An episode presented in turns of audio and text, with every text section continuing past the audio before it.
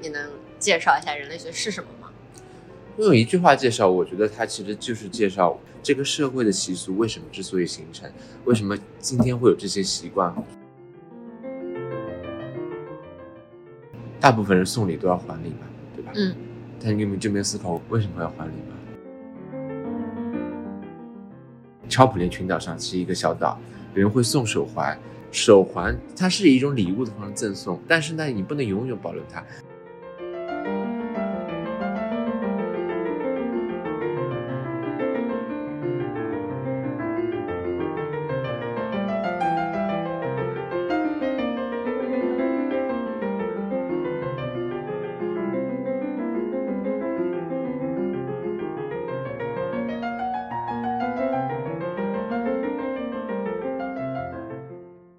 Hello，大家好，欢迎来到野生记者，我是邵松松。今天我们在上海一家什么地方？一个艺术园区里面，嗯，然后呃见一个当时在英国那边认识的学弟，你先打个招呼。听众朋友，大家好，我我我叫瑞奇，然后为什么来今天跟大家聊一下呢？因为当时我对他的专业和学校都比较感兴趣。他当时是在你那学校叫什么 ASOS，对 s o s 伦敦大学亚非学院。伦敦大学亚非学院学人类学。嗯，然后我小时候其实看书的时候，我不断的读到过你们这个学校，是吗？啊，因为老舍是你对们那对个对学校对的对，对，所以就很多中国的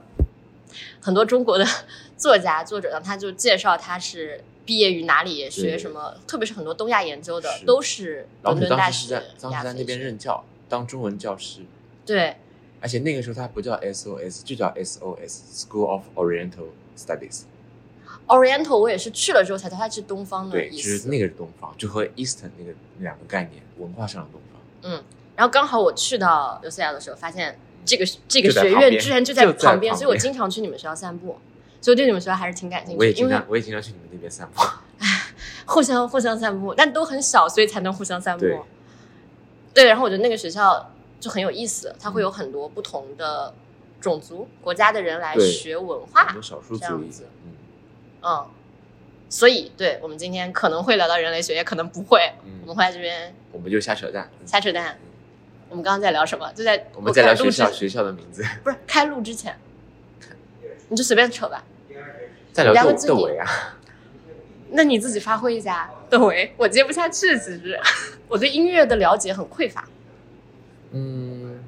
因为窦唯是我比较喜欢，应该说是没有喜欢之一了，是国内最喜欢的音乐人。就是怎么说呢，我感觉我平时听的那种音乐类型风格，嗯，包括因为接触到他这种类型之后，很多看待艺术的眼光，我觉得都有点变掉，对音乐的感知力也会受到他的影响。嗯，嗯所以你最开始是在哪个地方开始听音乐啊？哦，你刚刚说过你小时候学过音乐，对，小的时候学过那个有学小提琴的经历、嗯啊。一开始听的音乐最多的，肯定和大家都一样，就是什么周杰伦啊、蔡依林，嗯就是每个人都经历过那个年代，对不对？比较通俗流行的年代。但其实我当时很多很多朋友小学的时候嗯都疯狂听周杰伦，但我 get 不到。我也我也就我也从来那个不到，我周杰伦唯一就是那个那个他，我觉得词写的还可以，因为他方文山写的词嘛，对词还可以。曲的话，我也从来没觉得有什么好听。音乐都是别人给我疯狂安利，但我自己就是我对音乐的感知力对远远低于我对文本的感知力。举个例子，当时我们小学的音乐老师，嗯他现在就在杭州一个学校当校长，嗯，他其实挺有音乐水平，然后同时也很 open 于 to，哎，这个话阴不阴阳不阳的，就是很接受新的音乐。嗯嗯他当时小学嗯一二、年级的时候上课，嗯然后跟我们说。最近发现了一个作家，呃，嗯音乐家，嗯他觉得周杰伦的夜曲很好听，他说嗯你们都去听一听。嗯就是老师跟我们老师说这个推荐人，嗯老师推荐，嗯但我 get 不到。但我觉得周杰伦旋律很多是，嗯，是还可以。反正就是我没有开启流行音乐，就流行音乐没有对击中过我。因为我感觉流行音乐那个时候基本上都是那哪个火，或者哪个别嗯人听了这个，或 KTV 大家唱什么，自己去学那个。那个时候其实相当于是被动的接受，但是后来慢慢随着年龄增长，包括因为嗯毕竟是学小提琴的嘛，以前自己就是喜欢古典音乐，嗯，那个时候开始就是喜欢这种东西了。然后喜欢这种东西之后，然后然后就会开始觉得通俗歌曲开始有点不对耳了，就觉得听不下去了那种感觉。啊，就是因为是那时候什么时候？小学、初不中是、那个时候是初中、初高中那个时候，初高中，然后开始学小提其琴。实那个时候应该是这么说，不是小提琴是小学那个时候学的，嗯应该说是真正喜欢上古典音乐还是受到影视作品的影响，因为用的那些插曲 BGM 吧，就会去搜，然后那那因为那个时候开始觉得，哎，开始觉得自己还是古典音乐更加比较符合自己的口味，因为学了一个新的乐器，然后所以接触到了另也一不能这么种说，音应乐该说小的时候有种启蒙，可能嗯那个时候埋在心里了。长大了以后，因为别的那种影视作品啊，可能就勾起了这种心里的这种潜在的那种记忆吧，也许那种或者是感觉那种，就有的时候人会一下开窍嘛，哎，突然哎，这个好像不错啊，感觉听起来。所以这个长大是指初中，初中、高中就自己也就包突括然就发现，对，然后自己包括平时读的书多了，哦就这看也包括读了那种像巴黎圣母院啊，这种嗯西方东西接触的多了之后，对，然后因为我那个时候我最早因为不是我接触的古典音乐也不是那种浪漫派，比较喜欢巴洛克、中世纪那种时期的你科普一下吧，给我。音乐，就基本上你像你像巴赫这种，嗯，那个时候就是因为算是西方音乐史上第一个里程碑高峰嘛，他们的时期就是巴洛克时期，巴洛克时期就比较偏向于古典之前，等到到古典的时候开始就是古典三杰，因为古典的话又是另外三个人，就是莫扎特、贝多芬、嗯啊不对，呃海顿、莫扎特、贝多芬这三个人有顺序的，海顿是第一个，第二个是莫扎特，第三贝多芬，这三个人代表了古典时期的开始。嗯，贝多芬很重要，为什么要最后一个讲？因为贝多芬他他就很接近现代了，因为他开启了下一个时期的开始，就所谓浪漫时期。浪漫时期浪漫时期就是什么？嗯，怎么说？就是那举个种例子蒙德尔松啊那种哦嗯结婚进行曲知道吗？婚礼进行曲那种。 ，OK，蒙德尔松、勃拉姆斯这种，就是开始了浪漫时期了。巴赫属于哪个？巴赫是古典，呃，不不不是古典之前巴洛克时期，就是那种教堂宗教音乐用的比较多。嗯嗯嗯 OK，对，然后所以贝多芬很重要，因为他的音乐就完成了从比较听起来很古典的那种，转换了比较现代那种开始转变了，因为浪漫时期开始就比较现代了已经，你就你能 OK 听出来就不安，嗯，怎么其实还有一个很比较好容易区分就是。听莫扎特之前的音乐都比较有规整，就很很很规整，就该干嘛第一乐章该干嘛就干嘛，嗯第二乐章该干嘛就干嘛。贝多芬开始就开始打乱这些顺序，就是想怎么样就怎么样，注重的是感情的抒发，我觉得。 OK，对，所以当然贝多芬早期也比较偏向于那种古典的啊，他晚期尤其是从像《欢乐颂》这种悲怆、啊、月光奏鸣曲这种，就一听就是非常就有就有感情的抒发，就一听就感情色彩对，很其实已重经是算给到下一个时期的作品，所以它非常重要，我觉得。就是这种古典音乐，我唯一会被熏陶，就小学的时候那个音乐音老乐课师，是吗？就强行他就会让我们，就其实就像语文要做听写 一对样，对对对他就对，让我们上课听一些有的没的的歌，对对对他让我们第二节上课早上来就放一个音乐，嗯，你们默写告诉我这是哪一认哪首，哪个手？对我，只能记住什么电闪雷鸣波尔卡，剩下就是。电闪雷鸣波尔 卡。然后有个小朋友说：“哎，这个配乐不是嗯小时候那个猫和老鼠的配乐吗？”对对对然对后那对老师就说：“对对对，猫和老鼠里全是古典音乐，就是对之类的。对，”然后后来有一次，我是发现我其实不能听，嗯，就我首先前提是我对音乐不敏感。嗯那我什么时候会需要听音乐呢？我需要专心工作的时候，我可能需要耳朵里有个东西。啊，像白噪音一样的。对，所有的我就随便选之后，我只能听巴赫。我后来就觉得他可能比较因为安静、整齐。对，有一简洁本计算机的书是讲简洁巴赫和什么，就它里面是一种节奏性的，对对对然后反正就没有情感，没有起伏。对，它就像流水一样很平淡。嗯，我觉得巴赫的音乐就是非常的简洁，就像一白开水一样。嗯但但你要说真的是白开水又不一样，听了很多你也不会觉得厌烦，不会对觉得很枯燥。就特别适合当工作配乐，对，让我哎，之前我网易云上看了个专辑，什么巴赫抗躁动，我觉得他抗躁动，是是，听着他，我觉得我就能工作。对，所以我觉得巴赫也算是对我影响，因为我早最早我在上海其实去听音乐会听的最多的就是听巴赫的曲子，嗯听的最多就是巴赫的独奏，小提琴、大提琴独奏，就特别喜欢他那套无伴奏的独奏。 ，OK，嗯，听了好多次，在伦敦也听了好多次。前两天还刚推给另一个，现在还在伦敦的时候，你也去听吗？他说是好听好了好哈好，太好了。好，你可以顺你前面那个继续说。然后呢，你刚刚前面在说啥？就是说为什么讲到我们为什么要讲到巴赫啊？讲到音乐风格啊，窦唯是吧？音乐风嗯格。对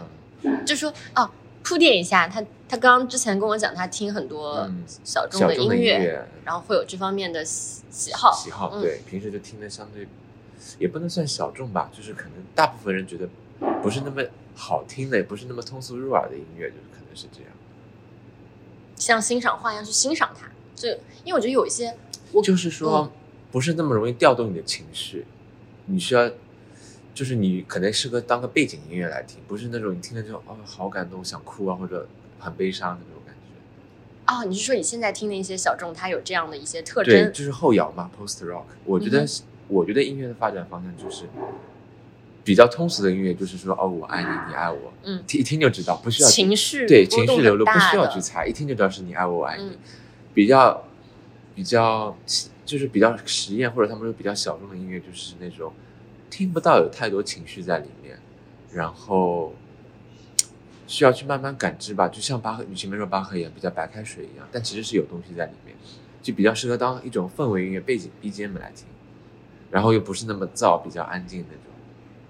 那像一些什么咖啡馆啊，嗯然后餐厅啊，他选的那些也会是偏这那样不一子样，吗那个叫那个叫 lounge music 沙发音乐又不一样，又是另外一种类型。啊，不知道你科普一下。因为我之前前面我们我们前面在和邵松松聊天之，呃，录开始录之前，我们在聊之前我追星的经历。之前追的那个歌手，他就有做过几张沙发音乐专辑，那个就是适合咖啡馆里放，叫 lounge music， 那沙发音乐这个音乐有什么特征吗？就比较慵懒、悠闲啊那种。就适合让人在这儿停留更长时对，间。有点类似于法国的相送，但比那个要再再休闲一点。然后对，嗯。因为相送还比较多的那种情歌在里面，他那个没那么多情歌在里面。就是它音乐能营造一种氛围，对别人对就是对无论来说就是是工作的氛围还是休闲的氛时围，代就想营造那种让你想睡睡觉的氛围，我觉得听起来是特别吗？就是你说小众音乐会有就这是种，不是有说沙发音乐嘛，就听起来哦比较容易想放松那种，因为适合在咖啡馆、酒廊里面放那种，就会比较舒服。让你放松的这种东西。好，那我们可以聊前面那个。好，对我之前其实我对你最好奇就是你为什么去学了人类学这个专业？嗯，我我个人对社科的专业还挺感兴趣的。谢。我学人类学啊，嗯，因为我被我的理想专业淘汰了。我理想专业是读心理学哎，我研究生那个是叫心理学，下下面的系。啊对，我也我也很想，你先你先说你的不是，我我不插嘴，啊，你先说，让你叙述我理想专业当时申的是 I O E 的教育心理学，但教育心理学也不是我的理想心理学， 我我理想学就是学纯心理学，但纯心理学感觉可能我的背景之前的不太适合，毕竟没有在没有读过那个 G G R 呃不是 G R A A A level， level 没有读过那些嘛，所以他国内去升这个很难很难。但我理想型就是想读心理学，因为我的目标就是想当心理咨询师，这是我曾经的理想，现在也有这个理想，就是想通过帮别人排忧解难，就像那个解忧杂货解忧杂货店那个日是一剧本书日吗？剧那个，是嗯，嗯哼。对，就是好，你被因为你的啊、因为我接触过很多，包括自己接触过很多心理咨询嘛，所以我我就对这个职业很向往，但是我又深深的感觉到国内心理咨询这一块鱼龙混杂，良莠不齐。对啊那个良字莠读梁是吗？我不知道，良我良莠不齐吧？我不知道，算了，没关系，这不是一个语文节目， 好吧，学姐也不知道。对我也不知道。就是我感觉心理咨询是好的坏的，包括就是坑蒙拐骗，就是行行骗那种，就是有个幌子行骗那种特别多，所以我觉得国内心理市场特别需要改善。嗯，这个就是一体两面的，一方面也是看到这个市场不够完善，但对另一方面就说明这个市场有很多可做的空间。对如果你像国外就学校的国外就心理比较辅导完整呀了什么的对都很做的完整这么完整的时候，如果你自己想做一些事情，可能就没有办法。对，因为我觉得这个行业，我觉得其实挺崇高的，因为现在我觉得现代社会大部分人都有心理问题，嗯，我觉得是随着经济，而且很多人这么快的发对，展啊很起来，多人昨天还挺笑嘻嘻的，明天第二天自杀了，你也不知道。对我我也是觉得心理这块是大家不看重，然后教育不培养，也对没有人教过我们你如何面对对，不同的情绪。而且国内之前一直对心理有偏见，觉得你就是精神病。但对，你精去神看精神科，精神病和，而且我之前有在国内医院看过的，医生进去就说，我也在国内医看生就过。说你要吃药，我说我说我不想吃药，他说不吃药不行，因为我对药物有抗拒性，我不想吃药。我当时是大四有段时间状态不是很好，嗯觉得自己还是自救意识比较强，嗯我就去挂了一个精神科的号，就进去跟他一顿哭，然后你就一顿跟他诉说，嗯然后我觉得就好一点。嗯其实是要一个完全跟你陌生的人进行深度的对话，然后嗯，你就把你真实的情绪去表达出来。是。然后当时时我就一下子知道我那当时那个点在哪里，是，我悟了之后回去我就自己释放处了理，相就当于就是就对，是释其放。实就是很多时候憋着憋着，你不知道怎么释放出来，嗯，就憋着憋着，你会越来越难过，然后慢慢就变成一个心理问题了。所以男我生不能哭一场嘛。哭可以也哭,、啊可以哭啊但是我发现我有个问题，就像现在我坐过山车我都叫不出来，我就像前面跟你他说的，我就见到明星我就没感觉了。我发现现在有的时候人会变得特别无感，就坐到过山车上，虽然我也想叫，但我叫不出来，就是没有感觉。哎，我我坐过山车也不叫，就是 就是很巧，很巧，很巧，很巧。 对，这这这个可能有两种嘛，一个就是说是你说是你见到一个明星什么也无感，嗯，我这这可能是两件事情，嗯嗯，但不是，但是就是我属于那种什么呢？嗯，就是很多时候我想哭，我想表达出这个情绪，我想让别人知道，因为我需要让别人去理解我这个情绪嘛。但我觉得我就马上就套了另外一个伪装，别人就看出来啊，你好像没事吧，就这种感觉。所以我刚刚说。我当时觉得心理咨询特别有效一点，就是这个人跟你最好是陌生人，但我又不是我我知道现在有一种嗯呃情况是，他觉得自己可能需要一些心理辅导，去找一个人要建立一定的呃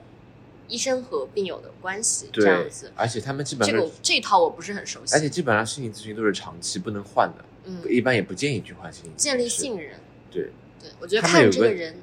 你先说，他们有个潜规则，就是一般都是不建议换，换的很讨厌，很很麻烦这个过程，都是一个咨询师到底这样。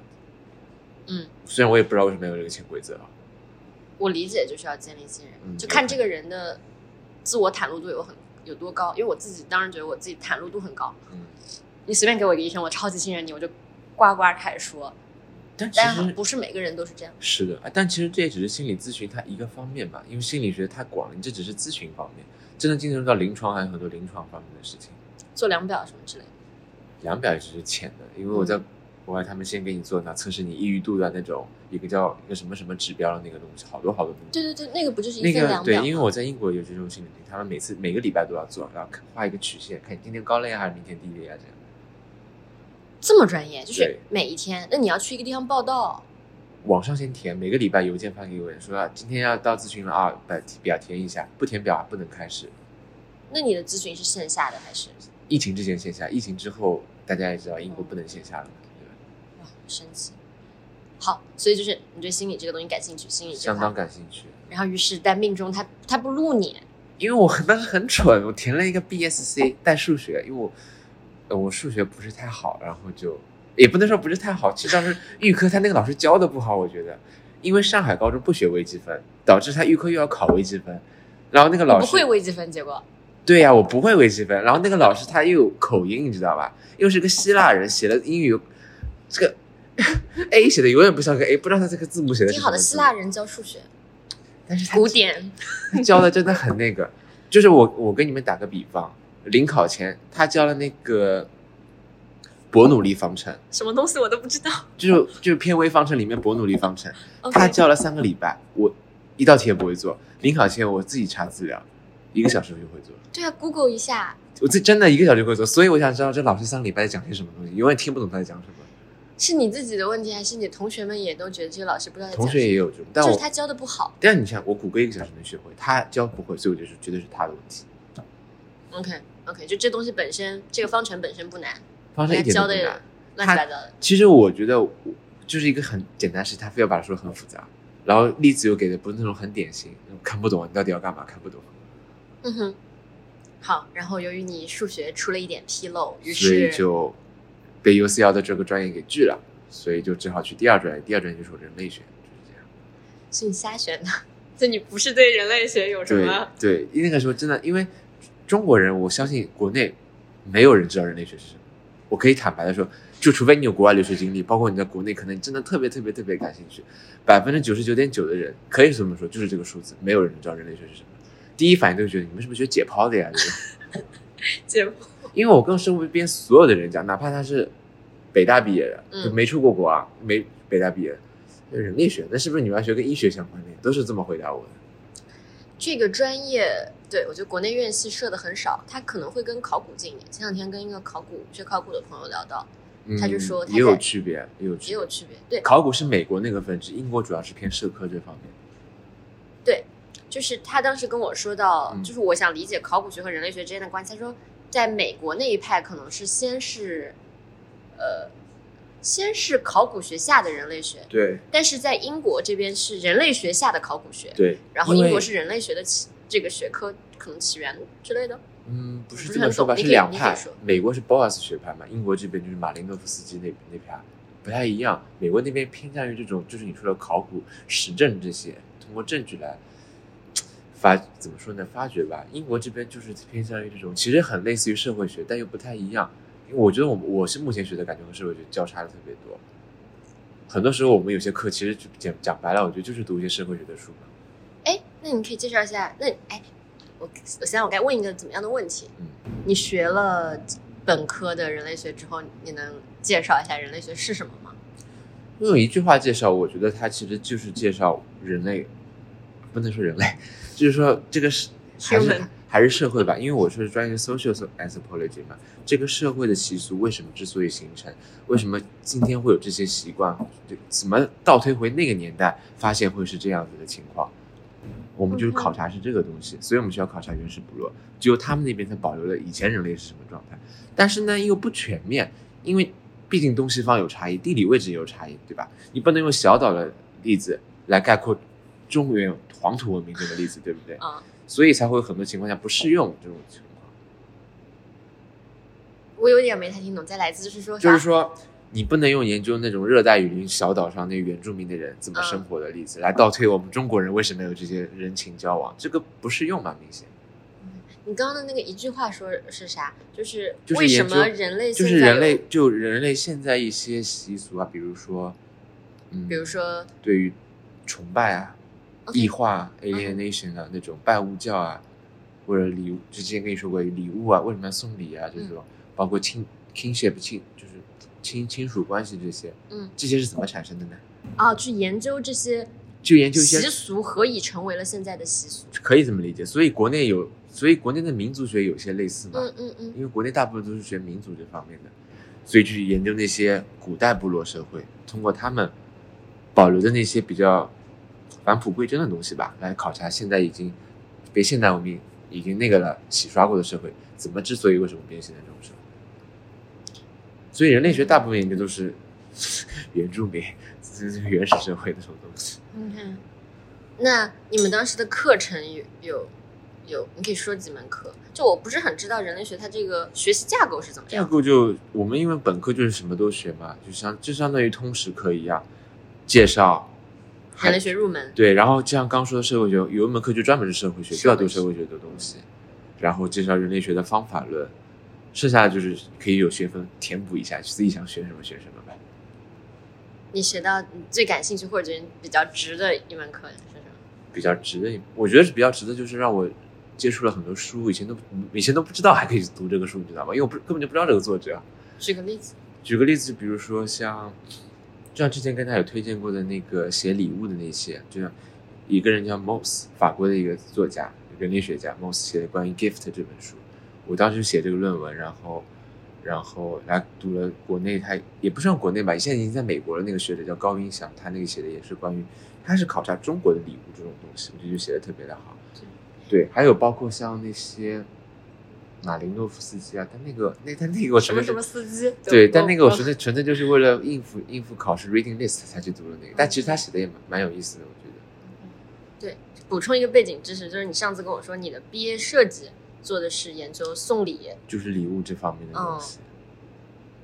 所以你有什么结论吗？当时研究出来？因为我觉得本科也没办法提出什么很有建设性的嗯结论嘛，题目差不多就是，嗯，可能就是讲了为什么要礼物要交换吧，然后交换了之后为什么，呃，对于这个维护维持这个关系有什么影响，差不多就是类似于这个东西。它放在中国的场景下，没有，肯定先介绍大背景嘛，大背景嗯介绍了之后，再介绍，因为我知道了啊，中国的情况又是怎么样的，这样介绍，那还挺有意思的。是因为其实有相通的地方，因为大部分人送礼都要还礼嘛，对吧？嗯，但你有没有就没有思考过为什么我要还为礼？什么？对啊，为什么要还礼嘛？对就吧？把这个关系维护住哦。对吧？其实我我这篇文章就相当于先，哎，问的很好啊，嗯对吧为什么呢？就对吧别人送我礼我物们，先开头的 argument 先啊，先介绍一下背景，然后想要送礼，但是为什么送礼要还礼呢？礼物的意义在哪里呢？对于整个关系有什么作用呢？然后就这是大概的，然后最后来想一下中国的情况，差不多就是这样。所以为什么呢？这个就为什么要还？为什么人要送礼呢？有很多解释。先说他们那个西方那一派觉得吧好，就是就要讲到马林诺夫斯基了，他当时不是谁呀、这 人是？我不知 道，你给我科普一下。他很有名啊，他和中国的渊源很深。中国有个很有名的人类学家，当然文革被批斗了，就是之前民国时期的叫费孝通。天哪，这个我能录吗？费孝通我知道啊，费孝通就是他学乡生土呀中国。费孝通就是他的学生。 OK，哎，费孝通他也就上海人嘛，就这块区域的。嗯嗯，我们有会专门学过费孝通，费孝通还蛮有名的，用一节课专门学来了费孝学通。它，嗯，所以费孝通在英国还是蛮知在名的国外也有一定的影响力。有，他毕竟也算是马林诺夫斯基的学生嘛，对马 吧？林诺夫斯基，天呐，司机司机司机，因为他是个波兰人，所以有司机司机。好，然后呢？所以为什么要送礼是吗？嗯因为他首先是发现了马林诺夫斯基发现了 Kula Ring 嘛，就是 Choplin Island 超普林群岛，他发现当地，因为在他之前就有研究过送礼，他们觉得送礼就是代表的代表了那个叫什么？我有点忘了，不好意思，因为这需要看你 资学的料，不精，因为这个，因为因为没有，大我家随便说。因为大家也知道社科的这个东西都，所以我特别佩服马克思，怎么能写出来这么厚一本书呢？哎社科怎么？我我不知道，我完全不是社因为科我觉的。得他资料特别多啊，你想一个点需要有 reference 啊，但很多时候你就忘记了自己哪里看到过这个东西了。你可以，你可以只描述那个论点。就是说他发现了这个库拉库，就不是库拉，这个 Choplin Island 上面有 Choplin 群岛上是一个小岛，有人会送手环，就是送手环，就是说一个以一个怎么说，就是它有分的，一个手镯，还有一个贝壳，就一个是以顺时针，还有一个是以逆时针，它是一直是以这样的方式循环，代代循环下去，然后不会不会间断的，就是说。手环它是以一种礼物的方式赠送，但是呢，你不能永远保留它。就像世界杯一样，你拿了冠军，这个冠军奖杯不是一直是你的啊，四年以后还给别人的，除非你再拿冠军。这样子的，我不知道。，对，就是这样我子的无，知。除非你下年再拿冠军，不然的话，这个手环一定时间它之是会后，被移交的。不是，它是必须要你再送给别人，一直要哦保持这样一个流动、哦这样一个循环的。他就是最早是发现了这个循环，他就考察说为什么会有这个循环，然后包括那个时候，但这个不是他发现，这个应该是是 Moss 吧，应该反正 Moss 或者其他人 Anyway，有某对，人反正某人发现这家有小也是这种部落，有这种夸父宴，很奇怪。什么赴宴夸父宴，是什么东西啊？汉语的夸父宴，英语什么我忘记了，不好意思，你就我我、就我是中文也没理解。就是夸夸大的夸，夸大的夸富富富有的富，夸父宴就代表我很有钱。因为你想很奇怪嘛，一般那种部落生产力不发达，应该很珍惜粮食才对，但是在夸父宴上，他们故意就糟蹋粮食，而且啊就像现在的炫耀性消费一样，不一样。不一样。他只有部落的领袖才能这么做，领袖摆了好多好多吃的，你们随便拿，扔掉砸掉无所谓，就这样。但他就一定要做这件事情，那就像古代施粥也不是，有点类似，但这个很很奇特吧？人家、嗯，没听过你。想，所以人类学家最早发现说，怎么还有这种习俗？他们不觉得这不是在浪费这些东西吗？但他们部落的人不会觉得奇怪，因为他们觉得这也体现了他们心里一种想法嘛，觉得这些东西从自然界取过来，他们觉得就要用掉它，他觉得这也是一种礼物的交换这种感觉，而且夸父也能维持这个关系。你想，一些也有穷的人啊，是是部落里的人，他怎么办呢？夸父也可以给他这些东西，他至少可以这个冬天就可以过得好一点啊，对不对？像能量的那个在自然界的循环一 样，对，相当于就是维持了这个酋长，对吧？酋长，领袖他这个地位所它在的嘛，地位。对，才维护了这个这个部落之间的这个，因为你上面的人也得施舍啊，不然上下面的人不会服你啊，对不对？哦，这个天哪，那社科这个可以用在生活中的方方面面，对就啊，是我觉得是权力关系。所以学人类学的人，我感觉是什么？你想不知道，观听众朋友知不知道，有唱歌的叫齐豫，他也是学人类学的，不知道就是齐秦他他姐姐唱《橄榄树》那个位，哦，对，，他也学人类，他学的是音乐人类学，所以我也不知音乐我也人不知道类学。音乐人类学是天哪干嘛的。那按照你刚刚对人类学定义，那可能是说这种类型的流派音乐之所以能有，不知道他应该是研究音乐对人类的影响吧，应该是这样。哦，这个会很好玩，因因为我之我前因在为看一，嗯，你先说，不好意思，因为等会等会等会你 OK，再说 OK，你先因为我们看到我们图书馆里很多那种少数民族就原非洲部落的唱片嘛，肯定是想给给他们用的了，因为我们又不会用到这种东西。我是前段时间看了一本书，嗯我忘了是什么哈，嗯然后它里面就说到说什么古希腊还不知道古罗马的什么时嗯候，他当时就教化民众用两个东西，嗯，你猜是哪两门课？就是人人都要学的通识美课。学、哲学、古希腊，我我不确定是哪儿，反正古什么那古希腊不大家都学哲学吧？古什么嗯一个、是体育课和音乐课。哦，我当时就觉得哇妙啊！就体育的话，对对对对，就是野蛮其体魄，强健其心人。虽然我个人不是很白应这个观点，但我觉得体育社像叫什么德智体体美文吧？德智体美对，文就是我国也有一些学校，就是会，对就是说你大学要怎么运动啊什么的，对对对这是也是一种管理方法。是然后另一个就是音乐，我那个就是这个超出我当时认知，就其实音乐有很强的教化的作用，我觉得音乐其实是有催眠作用的。就各种，反正他能至少说我们俩的观点，就说明他至少能对人有一些作用。有呃应该说其实可以有相当大的作用。对，这个观点其实我是以前从托尔斯泰的书里看来的。托尔斯泰，我也因为我高中那段时期特别迷托尔斯泰，就不是《战争与和平》那种书啊，我把他那些比较大家没听过的那些，什么《克鲁采奏鸣曲》啊那种全都读了一遍。然后呢？ 然后他有个观点特别厉害，就是说音乐具有催眠性。我想了想，其实是有道理。你想为什么国歌要慷慨激昂、为什么打仗时要放军歌？对，他会对对吧人的，就是他可以调动对吧你的情绪，，对，什么什么的而。且音乐调动情绪是没道理的，就像你打了毒毒品一样，就是就是兴奋，你没道理就是兴奋就会这样。因为我们其实是动物，就是人对他生理性的对一些对东西、对一些刺激能有对反应，然后音乐可能是其中音乐就是强有力的一对种刺所以激。托尔斯泰说，音乐是个非常危险的东西。你想一些听一些特别色情的音乐，你肯定会被带到里面去。嗯、是你想，比方说你去那种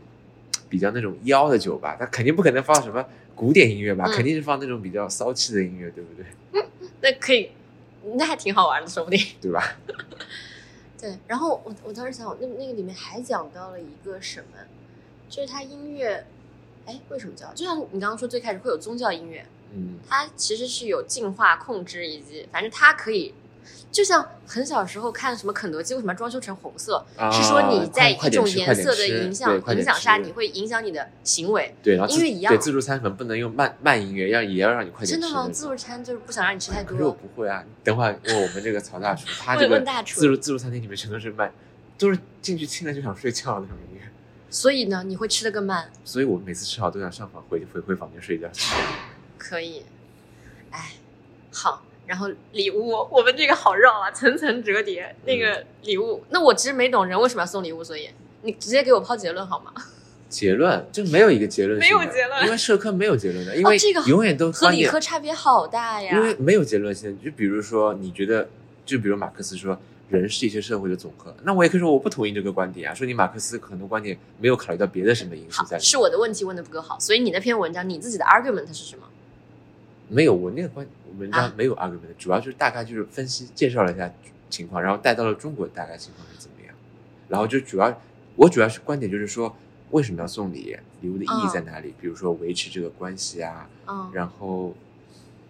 然后还有提到了，比如说从原始部落带来的习俗，因为呃他们有个观念叫“豪”，属贝壳，不是不是不是不是那个“豪”，就是一个英语字母叫“豪”，土是毛利人的观点，说人收了礼物要不还掉，礼物这个之灵 （spirit of gift） 它会留在你身上，会对你形成诅咒。什么？你再说一遍，好奇怪，你就再是再来说一遍，。土著人、毛利人他会觉得说，礼物是带有豪豪这种东西，就像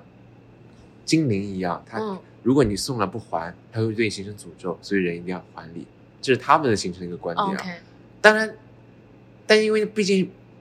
毛，但是所以人家说可不可能，就是说，也许以前我们也有这种想法，潜移默化感染了，现在也有这种想法在里面，就默化了这种行为，对吧？所以这也是我提到的一个观点，嗯，对吧？就是说礼物的作用是什么，一方面可能原始社会会有这个，然后一方面呢还能就是说维持这个社会的关系，对吧？这是个纽带，必须要有礼物。这不所以也提到了中国社会也是这种情况，因为你没有礼物的话，很多时候像上下级这种，如何彰显我的友善和信任之类的？不是它其实是能维持一个整个，尤其是是在原始社会氏族社会里面，必须要有这种东西来维持这个氏族关系嘛，对吧？关系因为和现代社会不一样。还有就第三个就是讲的中国社会不太一样，因为中国社会还有人情那方面，人情所以说就中国社会独有的，我感觉独有的东西。啊，所以第三个点是因为中国社会有人情这个东西，所以对，因为中国很多时候送礼，它既不是说哦我担心会对我造成什么影响，又不是说、哦、我要维持什么关系。像农村里面，那就是要送礼啊，那为什么要送礼呢？对，为什么要送？我现在觉得，所以当时我就看翻了就高云翔那本书，他就是考察下辖村，嗯哼，下辖村是村庄里的人干嘛要送礼？他就就一直考察，比如说人家结婚啊这种什么，就是归根结底，归根结底，有的时候确实是中国独有的这种习俗，就其他地方找不到。好，那所以为什么要还礼呢？你刚刚不是说还有一个，嗯，这个就是刚刚三个原因嘛，因为你有送礼也要还礼嘛，有来有往，对，有然还后礼这个一方关系才能够才能持续下去，就像库拉瑞一样，不然就停掉了。哇，它还是个动态的过程。对，库拉瑞就是一个它其实有点类似于 trade，但又不像，不有点类似于交易，但又不是交易。对，因为你刚刚一说这个交换，我反应的就是不对是什么经济对什对么对交换我原我始对人要交换贝壳，对对，我想起来了，想起来了，我我这边说我也边想起来了，因为在 Moss 写《Gift》写出《礼物》这本书之前，其他之前人类学家都是觉得礼物是带有经济价值的。嗯对吧？嗯我送你礼物，比如说送你一个钻石，是有经济价值的。嗯，但库拉瑞就发现了贝壳、手环没有任何价值啊，嗯我为什么要送这个东西呢？对吧？嗯他就是纯粹只是维持这个关系，这就是马林诺夫斯基的开创性，就是他开创就开创的那个地方，嗯你这样一讲我就明白了，对吧就？是所以马林诺夫斯基叫社会社会人类学之父，就是他开创了这个学派，就是开始从社会这个角度来考察。嗯，社会人类学，因为如果你不今天给我解释，我对人类学的理解还是考古的，对吧？我一开始也觉得这是不是研究人体解剖的呀？或或者是说，对，就是哎，其实社会我人觉得类有学句话嗯讲的特别好，像他们这种人类学家，为什么要考察以前社会？其实都对他们都是很厌世的，都是反感现在的现代社会，比较想回到那种淳朴的社会上去。这个观点是，很难哦这个观点以前老师有讲过，我忘了。嗯前两天就刚回国的时候去看了一个特别高级的艺术展，看不懂，就几个电视机放那边，特别高级的艺术对家，就是几当代艺术，当代艺术就是几个电视机放那边，不知道在干嘛。和一个男的交流，他是他也做收藏的，他讲这句话我觉得特别好，就是这个就是这个观点。什么观念？就是人类学家就是想考察以前的社会，他不，他们其实讨厌现在的社会，虽然有点武断，但可以把它作为一个论点对、哦他们其实是觉得以前的社会其实是带有浪漫色彩的，你不觉得吗？啊，就像你想，哦 OK 就像你知道保罗高更吗？他就是要去塔希提，画画的那个，对、嗯他之前做股票的、啊，钱都不要，就跑到塔、塔希提去，嗯一般人肯定无法理解，可他就觉得那样比较好。毛姆的那本书是吧？呃，月亮六便嗯士是吧？但确确又是真人真事啊，而且他之前是他之前是股票经纪人啊，赚的嗯也不少，不像梵高一样穷了一辈子。可能寻求了某种顺从了某种内心的呼唤。有我最近可能在看，就前两天随便去书店，哎，书卡没用完，什么《沉思录》书卡没有啊。那本《沉思录》叫做它的翻译英文叫做 meditation。我想 meditation 不是冥想那个词吗？啊，对，冥想但啊。是《沉思录》那 meditation 本书就叫 meditation，是是卢梭那个啊，不是是不知道什么古希腊某皇帝，啊不知道。反正对，然后他 meditation 不是印度人那个冥想吗？印度人冥想 meditation。我不知道，反正那本书的中文翻译就叫《沉思录》，嗯英文下面写的就是 meditation。嗯，哎，我为什么要说这个？